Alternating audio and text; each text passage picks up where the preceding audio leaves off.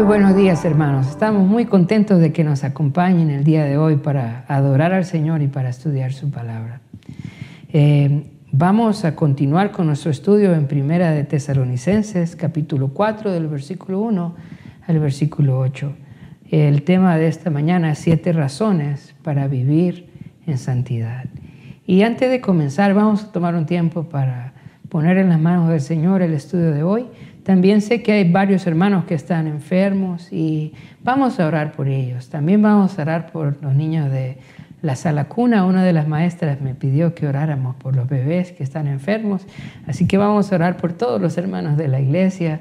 Que el Señor a través de este tiempo pueda fortalecer su fe y que también podamos verlos restablecidos para la gloria ah, y la honra del Señor. Vamos a orar.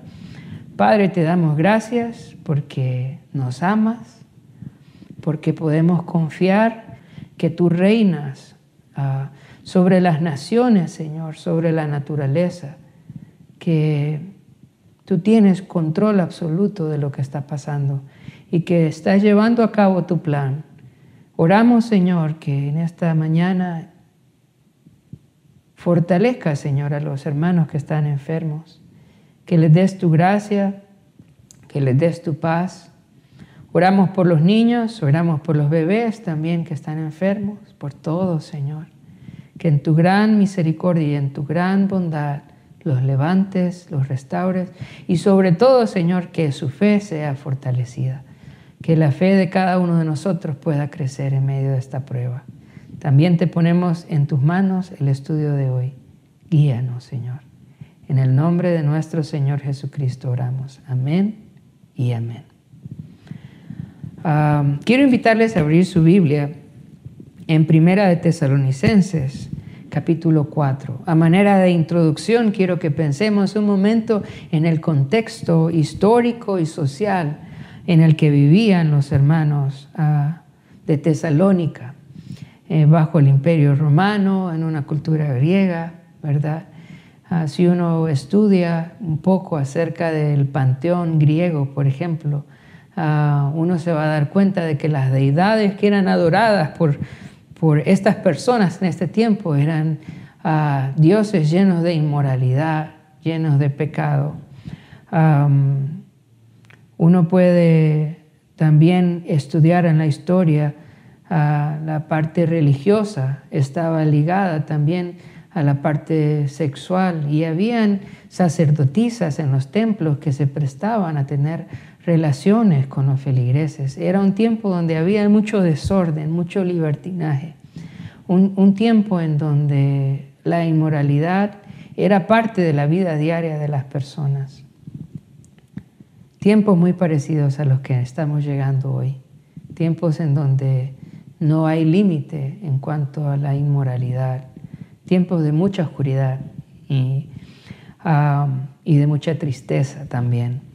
Ahora, a estos hermanos Pablo les va a escribir, a estos hermanos que viven en este lugar tan difícil, les va a escribir esta carta y les va a dar siete razones por las cuales vivir en santidad. Y yo espero también que el Señor a través de este pasaje nos llame a nosotros a vivir en este tiempo de inmoralidad una vida pura para el Señor, una vida santa, una vida que le dé gloria.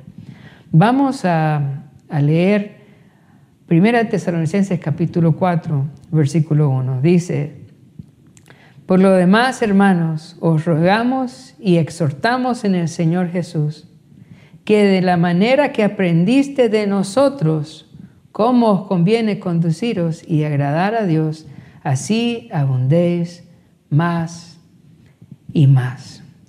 Pablo les dice primero, yo quiero que de la manera, yo les quiero rogar y les quiero animar que de la manera como nosotros nos comportamos en medio de ustedes, que en base al ejemplo que ustedes vieron en nuestras vidas, ustedes se conduzcan así y agraden a Dios más y más. La primera razón por la cual nosotros debemos vivir en santidad es por el ejemplo que hemos recibido de los siervos del Señor. En primera, en primera de Tesalonicenses, capítulo 2, versículo 10, Pablo les dice, vosotros sois testigos y Dios también de cuán santa, justa e irrepresiblemente nos comportamos con vosotros los creyentes. Cuán santa, justa e irreprensiblemente. Ustedes son testigos. Ustedes saben que este es el ejemplo que les hemos dado de cómo deben, ah, de, cómo nos conducimos y, y de cómo debemos vivir para agradar a Dios. Queremos que ustedes se comporten así. ¿Por qué nosotros debemos vivir en santidad? Hermanos, porque este es el ejemplo que nosotros hemos recibido de parte de los siervos del Señor, todos los los apóstoles, los profetas del Señor del Antiguo Testamento, los apóstoles en el Nuevo Testamento, los ancianos en la iglesia, los pastores verdaderos, nos han dado un ejemplo de una vida santa y nosotros como iglesia debemos seguir este ejemplo de santidad. cuando uno lee en Primera de Timoteo, capítulo 3, los requisitos de los ancianos, los requisitos de los pastores, los requisitos de los líderes de la iglesia. El primer requisito que aparece en capítulo 3, versículo 2, dice que sean irreprensibles, maridos de una sola mujer. Y cuando dice maridos de una sola mujer, no, no está diciendo que, que, solo, que está casado solo con una mujer, no. Eso es mucho más allá. Lo que está diciendo es que es un hombre que es devoto a su esposa, un hombre que se ha entregado a amar a su esposa, que es fiel a su esposa, que vive, ¿verdad?, para amar a su esposa, un modelo de un hombre ah, que tiene ojos solo para su esposa. Ese es el primer requisito para ser anciano. ¿Por qué? Porque los ancianos, los pastores deben ser modelos de la congregación de cómo vivir en santidad, de cómo apartarse de la inmoralidad sexual. Si una persona no ha aprendido a controlar sus deseos sexuales y someterlos al control del Señor, al control del Espíritu Santo, no debe ser pastor y no debe ser anciano ni líder de la iglesia. Así que debemos de vivir ah, en santidad porque ese es el ejemplo que hemos recibido de los siervos de Dios. Cuando Ah, el apóstol Pablo es menospreciado en 2 de Corintios, capítulo, 2, eh, capítulo 10, versículo 10. Ah, mira lo que, lo que dicen del apóstol Pablo. Dice, porque a la verdad dicen las cartas son duras y fuertes, mas la presencia corporal débil y la palabra menospreciable. Las personas que no querían al apóstol Pablo lo menospreciaban por su apariencia física. Dice el versículo 10, más la presencia corporal débil, ¿verdad? ¿Por qué lo menospreciaban? Porque su aspecto de pronto no era el más agradable. También lo menospreciaban, dice, porque sus palabras pues no eran elaboradas. De pronto la forma en cómo hablaba no era de pronto la más impresionante, la más pomposa. Pablo ni era la persona que tenía la mejor apariencia, ni tampoco hablaba de la forma más elocuente, pero tenía algo, vivía de una manera justa, santa e irreprensible. Y este es el, este es el testimonio que el siervo del Señor debe a, dar a la congregación. De pronto hoy en día vemos personas que tienen una apariencia física muy agradable y que son muy buenos para hablar, pero hermanos, eso no es lo importante en un siervo de Dios. Lo importante es que sea un ejemplo de santidad, que viva delante del Señor y que sea un modelo para la congregación de cómo agradar al Señor viviendo una vida santa. Así que la primera característica por la cual nosotros, la primera razón por la cual nosotros debemos de vivir una vida santa es porque es el ejemplo que hemos recibido de parte de los siervos del Señor. La segunda razón por la cual debemos de vivir de una manera santa la encontramos en el versículo 2. Dice, porque ya sabéis qué instrucciones os dimos por el Señor. Qué bonito. Ah, el apóstol Pablo solo estuvo tres semanas en la ciudad de Tesalónica, pero le dio la instrucción de cómo debían de vivir de una manera santa de parte del Señor. Les enseñó cómo ah, debían obedecer al Señor y apartarse del pecado. Les dio instrucciones en esas tres semanas. Eh, para nosotros es una gran enseñanza, hermanos. No podemos solo llevar el Evangelio, no solamente debemos de animar a la gente a entregar su vida a Jesús, también necesitamos enseñarles a que obedezcan al Señor y se aparten de la inmoralidad sexual. Esta debe ser una de las primeras enseñanzas que le damos a los nuevos creyentes. Dios quiere no solo que seas salvo, Dios también quiere que te apartes de la inmoralidad sexual, que vivas una vida santa. Y esto Pablo lo hace no solo acá en, la carta de Primera de Tesalonicenses, uno lo puede ver casi en cada carta que Pablo escribe, una amonestación a apartarse de la inmoralidad sexual. Para Pablo era muy importante que los hermanos, que los nuevos creyentes tuvieran claridad, que no pueden seguir a Jesús y al mismo tiempo practicar la inmoralidad. Voy a llevarlos al libro de la carta de Gálatas, capítulo 5, versículo 19, dice, y manifiestas son las obras de la carne que son adulterio, fornicación, inmundicia, lascivia. Y luego dice en el versículo 24, pero los que son de Cristo han crucificado la carne con sus pasiones y deseos. Entonces vemos acá a Pablo enseñando a los hermanos en Gálatas. Esto es una obra de la carne, el adulterio, la fornicación, la inmundicia. Y los que son de Cristo, dice, han crucificado la carne con sus pasiones y deseos. Si son de Cristo no pueden vivir así. Vamos a ir ahora a la carta de, los Efesios. Vamos a ir a Efesios capítulo 5.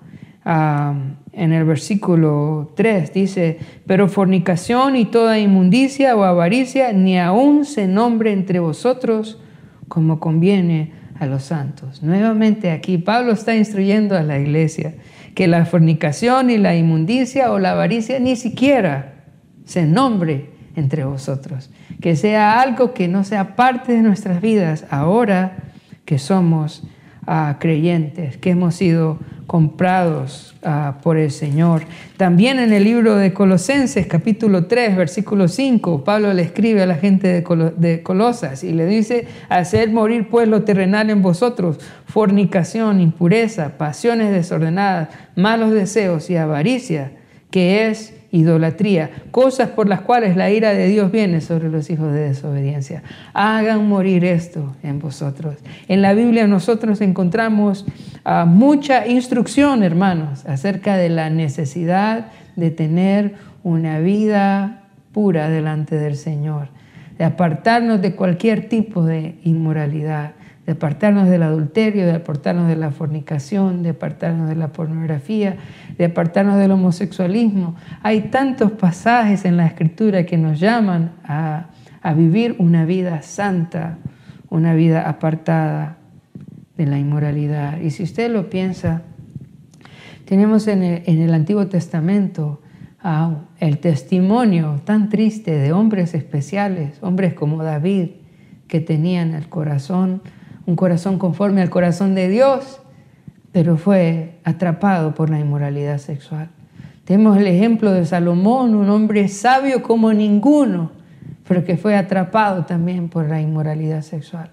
Tenemos el ejemplo de Sansón, un hombre fuerte, fuerte como ninguno en la tierra, pero un hombre atrapado por la inmoralidad sexual.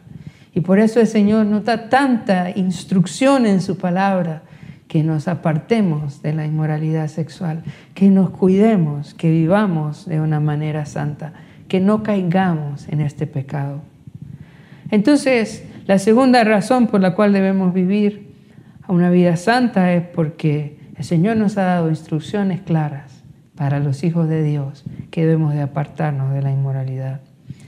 Ahora, la tercera razón, y yo diría que esta es la razón más importante, y, en el párrafo, este pasaje es el pasaje central. La tercera razón, la razón más importante por la cual nosotros debemos de vivir en santidad es, pues, dice el versículo 3, pues la voluntad de Dios es vuestra santificación, que os apartéis de fornicación, que os apartéis de fornicación. Entonces, ¿por qué debemos ah, de vivir en santidad? Porque esta es la voluntad de Dios. Porque esta es la voluntad de Dios. La palabra voluntad por un lado, puede traducirse como deseo. Es el deseo de Dios nuestra santificación. Él desea que nosotros seamos santos. Usted quiere complacer a Dios, sea santo. De pronto hay muchas cosas que usted siente que, que le gustaría hacer para el Señor, que usted le gustaría dar para el Señor. Pero antes de hacer algo, antes de dar, usted necesita primero ser santo para el Señor, porque entonces lo que usted haga va a ser agradable para el Señor y lo que usted dé va a ser agradable para el Señor. Pero comenzamos con la santidad. ¿Qué es lo que Dios quiere de mí? ¿Qué es lo que Dios quiere de usted como hijo de Dios? Que usted sea santo. Ahora, la palabra voluntad, por un lado, significa deseo, pero por otro lado también significa decisión. Decisión. Y en este pasaje de pronto es un poco complicado saber si expresa deseo o expresa la decisión de Dios, porque en la escritura ambas cosas son ciertas. Dios, por un lado, desea que nosotros seamos santos. Pero por otro lado, Dios también ha decidido que su pueblo sea un pueblo santo.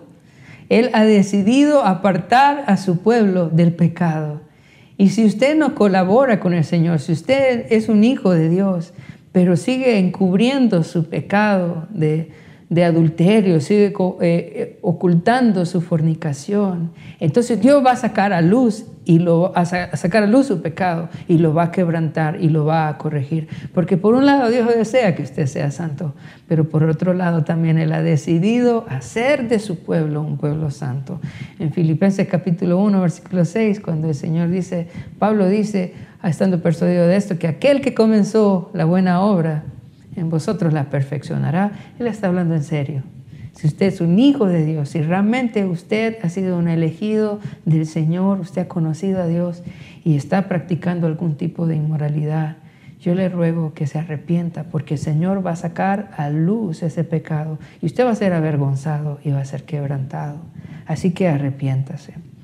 Entonces vemos que la voluntad del Señor es nuestra santificación que os apartéis, dice, de fornicación. Cuando leemos la palabra fornicación, usualmente pensamos en relaciones sexuales antes del matrimonio.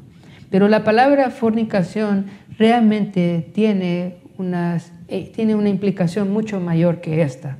La palabra fornicación realmente debería de traducirse como inmoralidad sexual porque abarca la relación sexual antes del matrimonio, pero también abarca la relación sexual fuera del matrimonio, abarca también las relaciones homosexuales, abarca cualquier tipo de relación sexual que está fuera de los parámetros de Dios establecidos dentro del santo estado del matrimonio. Solo a través del matrimonio, ¿verdad? Matrimonio bíblico del hombre y la mujer en Génesis capítulo 2, versículo 24, podemos encontrar cuáles son esos parámetros del matrimonio, es donde Dios ah, ve las relaciones sexuales ah, aceptadas y santas, solo dentro del matrimonio. Así que la palabra fornicación describe todo ese tipo de inmoralidad. Y el deseo del Señor es que nosotros, ah, dice el pasaje, seamos santos y nos apartemos de cualquier tipo de inmoralidad ah, sexual. Ahora, versículo 4 y versículo 5 vamos a encontrar la cuarta razón por la cual nosotros debemos vivir en santidad. Versículo 4 y versículo 5 dice, que cada uno de vosotros sepa tener su propia esposa en santidad y honor, no en pasión de concupiscencia como los gentiles, que no conocen a Dios. La razón número cuatro por la cual debemos vivir en santidad es porque la inmoralidad sexual daña el matrimonio, destruye el matrimonio. Por causa de nuestros matrimonios, nosotros debemos renunciar a cualquier tipo de inmoralidad. Dice el versículo 4, que cada uno de vosotros sepa tener su propia esposa, dice, en santidad y en honor. sepa, es tenga sabiduría para cuidar de su matrimonio, para saber cómo llevar su matrimonio y nos da los parámetros en santidad y en honor. En santidad y en honor. Hay una discusión en este pasaje en cuanto a, en cuanto a la traducción esposa, porque aquí en este pasaje, realmente en griego literalmente la palabra es vaso. Sepa tener su vaso en santidad y honor. Ahora, en otros textos en la escritura vemos la relación ah, que hay entre el matrimonio y la santidad y la pureza sexual. Nosotros lo encontramos en 1 Corintios capítulo 7, ah, cuando dice, bueno, le sería al hombre no tocar mujer, pero por causa de las fornicaciones, cada uno tenga su propia esposa y cada uno tenga su propio marido. ¿Verdad? Es, el, el matrimonio es una respuesta de Dios al problema de la inmoralidad. Podemos tener vidas santas. ¿Cuándo? Cuando nos dedicamos a cuidar nuestra relación matrimonial. Dice que debemos saber tener a nuestra esposa, nuestra propia esposa, en santidad y en honor. En santidad y en honor. ¿Qué significa eso? Que nada vaya a manchar nuestra relación matrimonial, que nada pueda ensuciar esta unión que el Señor hizo, este pacto que nosotros ah, hicimos delante de Dios. El pacto que nosotros hicimos delante de Dios es dos personas, un hombre y una mujer, delante del Señor, ah, en donde se prometen fidelidad y ser uno hasta que la muerte los separe. Pero la inmoralidad, hermanos, daña el matrimonio. Dice en el versículo 5, no en pasión de concupiscencia, como los gentiles que no conocen a Dios. Como les decía, nada va a dañar nuestro matrimonio tanto como la inmoralidad. Y si nosotros no renunciamos a la pasión de concupiscencia, ¿qué es pasión de concupiscencia? Son los deseos sexuales desenfrenados, fuera de control. Ah, es cuando estos deseos toman el control de nuestra vida y nos llevan a hacer cosas que desagradan al Señor. Si nosotros vivimos en pasión de concupiscencia, si nosotros no llevamos cautivos estas pasiones y las rendimos al control del Espíritu Santo, entonces estas pasiones van a destruir nuestro matrimonio y por ende van a destruir nuestra familia y por, y por ende van a dañar la iglesia y por ende van a dañar la sociedad. Si nosotros pensamos en, la razón por la cual nosotros vemos tanta miseria en este mundo, yo sé que hay muchas razones, pero créame que una de estas razones es la inmoralidad sexual. La razón por la cual tantos matrimonios se destruyen, la razón por la cual nosotros vemos tantos niños en la calle, la razón por la cual nosotros vemos tantos adolescentes rebeldes, tantos jóvenes en vicios y en delincuencia, mucho de ello tiene una semilla y esta semilla es la inmoralidad sexual. Nosotros como creyentes debemos renunciar a la pasión de concupiscencia, a estos deseos sexuales desenfrenados. ¿Por qué? Por amor a nuestro matrimonio, porque esto destruye nuestra relación conyugal. Dice que debemos tenerla en santidad y en honor. Y la palabra honor significa darle precio, darle valor. Yo quiero animarle, hermano. Realmente una aventura sexual, realmente una pasión de concupiscencia con una persona X, no tiene valor a la luz de su familia, a la luz de su matrimonio. Hermanos, es una locura. Es una locura destruir su casa, simplemente por darle rienda suelta a sus deseos sexuales. Deténgase. No tiene sentido lo que hace. No tiene sentido. Rinda esos deseos sexuales, esa pasión de concupiscencia al Señor. No dañe su casa. No dañe su familia, hermano. No destruya su hogar por la inmoralidad. Por, la inmoralidad. Dele valor a su matrimonio. ¿Sabe? Su esposa vale más. Sus hijos valen más. Su matrimonio vale mucho más que cualquier aventura, que cualquier ah, deseo sexual, que cualquier ah, inmoralidad. Su familia vale más. Su relación con el Señor vale más. No deje que esto destruya su hogar. Entonces vemos la cuarta razón por la cual nosotros debemos vivir una vida santa, es porque la inmoralidad destruye el matrimonio. Por nuestros matrimonios debemos procurar vivir una vida santa. Ahora, versículo 6.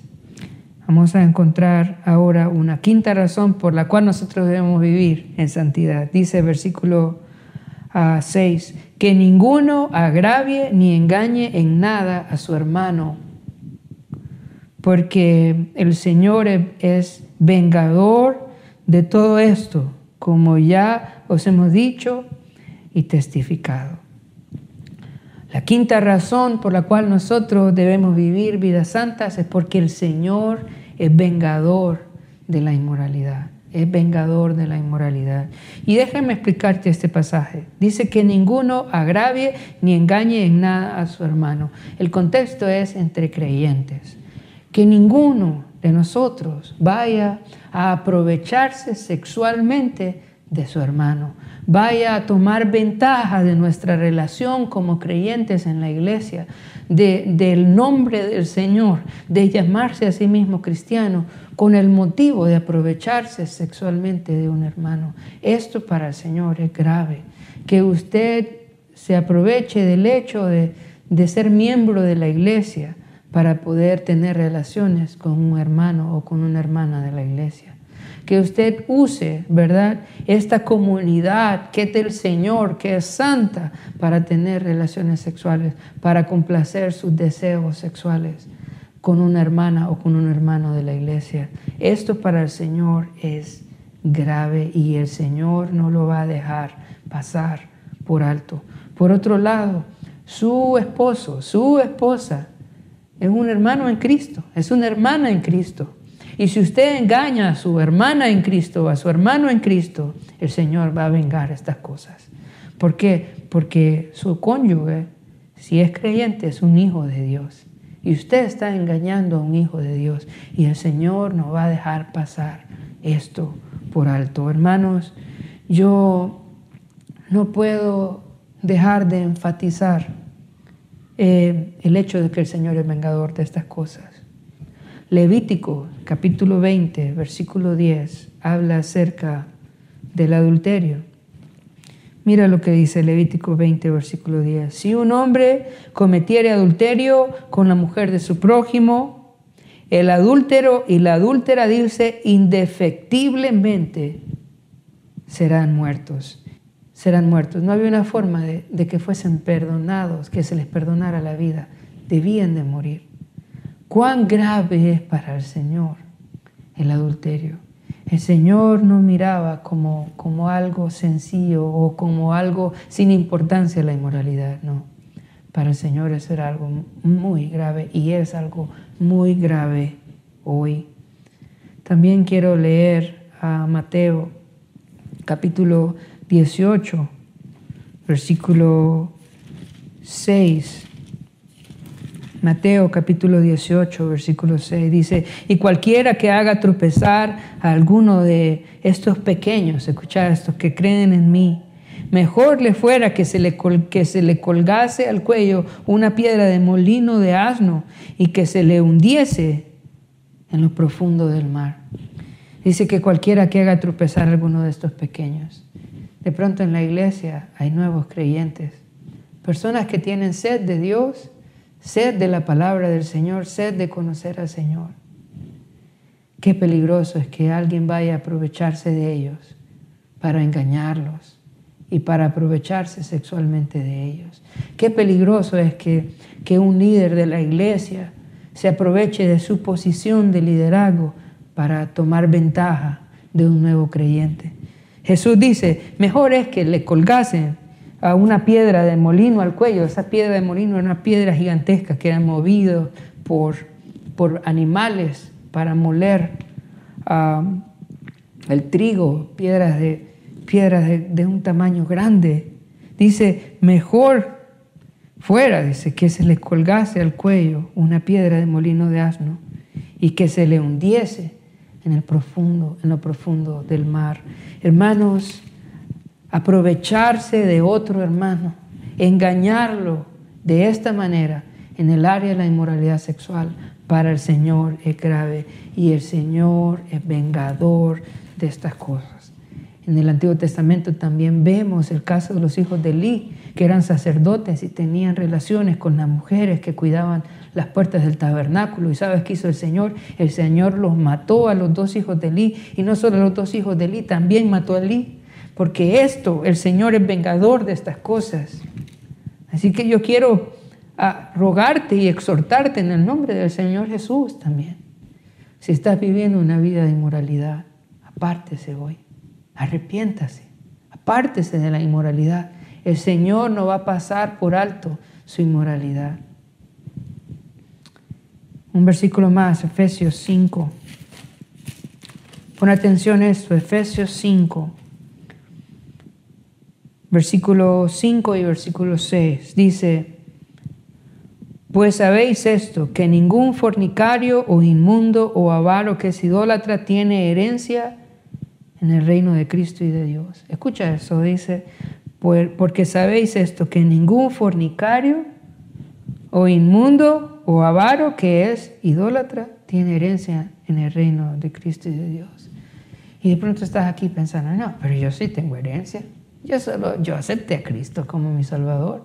Yo solo es que vivo en adulterio y vivo en fornicación. Otra vez, porque sabéis esto, que ningún fornicario o inmundo o avaro que es idolatra tiene herencia en el reino de Cristo y de Dios. ¿Qué está diciendo Dios? Que no tienes herencia, que no eres un hijo de Dios, que no puedes ser un hijo de Dios y practicar la fornicación y practicar el adulterio y practicar la inmoralidad sexual. No puede ser hijo de Dios y al mismo tiempo abrazar un, un estilo de vida inmoral. No puede ser. Y de pronto estás pensando, pero si, si yo recibí a Cristo y la salvación pues no se pierde y yo voy a ir al cielo aunque yo viva en fornicación. Mira lo que dice el versículo 6. Nadie os engañe con palabras vanas porque por estas cosas viene la ira de Dios sobre los hijos de desobediencia. Nadie os engañe con palabras vanas. Si usted realmente es un hijo de Dios, apártese de la inmoralidad sexual, porque el Señor es vengador de estas cosas. Si usted realmente ha entregado su vida al Señor, apártese del adulterio, apártese de la fornicación, porque los hijos de Dios no pueden, no pueden practicar estas cosas, porque el Señor es vengador de todo esto. Vamos a ir nuevamente a 1 Tesalonicenses capítulo 4, dice, pues no nos ha llamado Dios a inmundicia, sino a santificación. La sexta razón por la cual nosotros no podemos vivir en inmoralidad, sino que debemos vivir en santidad, es porque el Señor nos ha llamado, nos ha llamado. Y nos ha llamado a qué, dice el pasaje, nos ha llamado no a inmundicia, sino a santificación. Hay algo bonito en cuanto a la salvación y de pronto esto nos va a ayudar a entender a lo que hablábamos en el pasaje anterior de Efesios. Cuando el Señor te llama a ser salvo, no solamente te llama a ser salvo, sino que también te llama a ser santo. Y no solamente te llama a ser santo, sino que también un día te va a llamar a vivir con Él en el cielo y te va a resucitar de los muertos. La salvación incluye la salvación, incluye la santificación incluye la glorificación. Y si Dios te ha llamado realmente a ser salvo, también hermano te ha llamado a ser santo. Y si no te ha llamado a ser santo, entonces tampoco hermano te ha llamado a ser salvo. Porque a todas las personas a quien Dios llamó a ser salvo, también los llamó a ser santo. Si realmente eres una persona salva, entonces también debes vivir en santidad. Así que la sexta razón por la cual nosotros debemos de vivir en santidad es porque hemos sido llamados por el Señor a ser santos, a ser santos. Ahora vamos a ver el versículo 8 ah, Y en el versículo 8 vamos a encontrar nuestra séptima razón por la cual debemos vivir en santidad. Dice, versículo 8, así que el que desecha esto, no desecha a hombre, sino a Dios, que también nos dio su Espíritu Santo. La razón por la cual nosotros debemos ser santos es porque esto, hermanos, este mandato de vivir en pureza, de vivir en santidad, no viene de Pablo, no viene del pastor David, no viene de impacto. No es que nosotros somos conservadores, es que esto lo dio el Espíritu Santo. Este es el Espíritu Santo el que impulsó a Pablo a desafiar a la iglesia a vivir de una manera santa. Es el deseo del Espíritu Santo que nosotros vivamos en santidad. Y si en esta mañana estás pensando, no me gusta esta iglesia, no me gusta esta predicación, no me gusta, ¿verdad? Este pastor, son muy metidos a rollo en esta iglesia. No nos estás despreciando a nosotros. Estás despreciando al Espíritu Santo. Es el Espíritu Santo que te está llamando a vivir una vida santa. Es el Espíritu Santo que te está llamando a apartarte de la fornicación, apartarte de la pornografía, apartarte del homosexualismo, apartarte de cualquier tipo de inmoralidad. Es el Espíritu Santo. Y yo quiero animarte el día de hoy a dejar de resistir al Espíritu Santo. Deja de resistir al Espíritu Santo. Queremos apoyarle. Gálatas capítulo 6, versículo 1 dice, hermanos, si alguno fuera eh, sorprendido en alguna falta, vosotros que sois espirituales, restaurarle con espíritu de mansedumbre, considerándote a ti mismo, no sea que tú también seas tentado. Queremos ayudarte. Habla con alguno de los pastores. Habla con, con alguno de los líderes de la iglesia. Queremos ayudarte. Dios quiere que nosotros como iglesia vivamos una vida santa. Vamos a orar. Padre, te doy gracias por ese tiempo. Y oro, Señor, que, que nos ayude, Señor, a apartarnos de cualquier inmoralidad en nuestra vida. Que nos ayude, Señor, a hacer un modelo a la iglesia de santidad y también, Señor, que instruyamos a la iglesia conforme a lo que nos has mandado en tu palabra, Señor. Que podamos ser firmes, Señor, en enseñar la importancia de la santidad. Oro si hay alguien, Señor, aquí que sabe que está viviendo en pecado, que sabe que está practicando la inmoralidad, que hoy le concedas el arrepentimiento, Señor que hoy pueda escapar, Señor, y encontrar perdón, Señor, y sanidad, libertad, Señor, en tu nombre. Santifica a tu iglesia, Señor. Prepáranos para nuestro encuentro contigo. Te lo pedimos en el nombre de Jesús. Amén y amén. thank you